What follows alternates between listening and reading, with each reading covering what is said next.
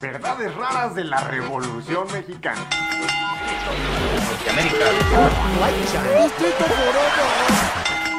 tal amigos? Bienvenidos a Distrito Forever. Yo soy Pepe Forever y hoy vamos a hablar de algunos de los mitos más escuchados acerca de la Revolución Mexicana, aprovechando el término del mes de noviembre. Por si no lo sabías, la Revolución Mexicana es considerada una de las guerras más sanguinarias de la historia del mundo. Así que no, esas películas del cine de oro mexicano no le hacen mucho honor a lo que en realidad pasó en esos tiempos. No fue para nada romántico y nuestro país estaba hundido en la miseria.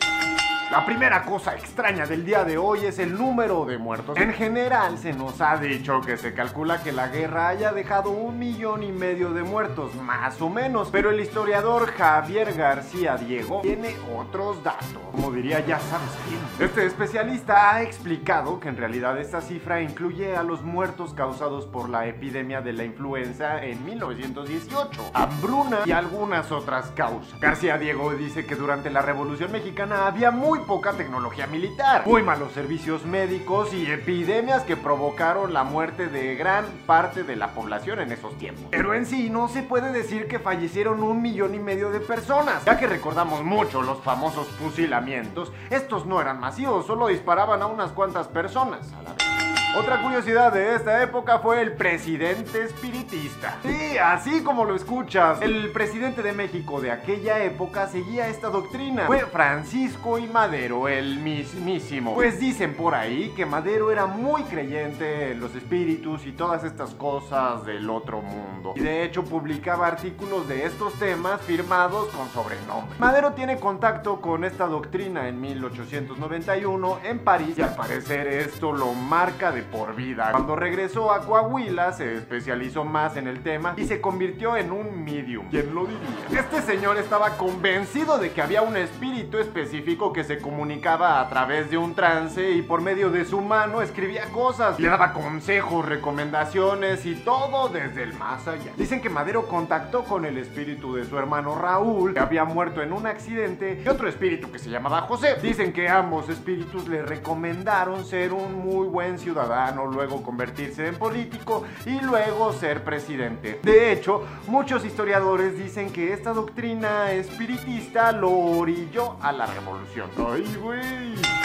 Otra curiosidad es de los espías alemanes mexicanos. Felix A. Sommerfeld. ¿Te suena ese nombre? Hay versiones en la historia mexicana en las que Alemania apoyó el golpe de estado en contra de Madero. Pero existe un libro que se llama Felix A. Sommerfeld, maestro de espías de México, que dice todo lo contrario. Sommerfeld fue el confidente personal de Madero y también fue un enlace del ministro alemán en México. Muchos dicen que se puede considerar uno de los pioneros de los servicios de inteligencia en nuestro país. Se dice que Don Sommerfeld fue uno de los primeros en advertirle al presidente Madero sobre los riesgos frente a Huerta, quien dio el golpe de estado en esos tiempos. Y también fue uno de los combatientes en contra de él. Lo más impresionante que hizo este señor Sommerfeld fue brindar importantes contactos con el gobierno estadounidense, lo que lo llevó a establecer una red de agentes en la frontera de México y Estados Unidos, con la que después lucharía en contra de Victoriano Huerta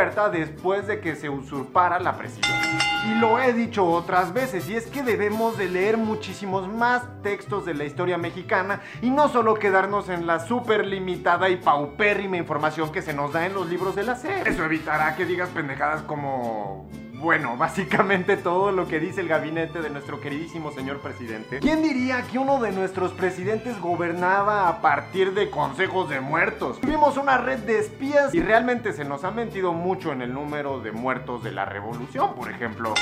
Y bueno muchachos, esto fue todo por hoy en Distrito Forever. No olvides darle like, comentar, compartir y seguirnos en todas nuestras redes sociales, por favor. Yo soy Pepe Forever y ya sabes que estoy contigo. Norteamérica. Distrito Forever.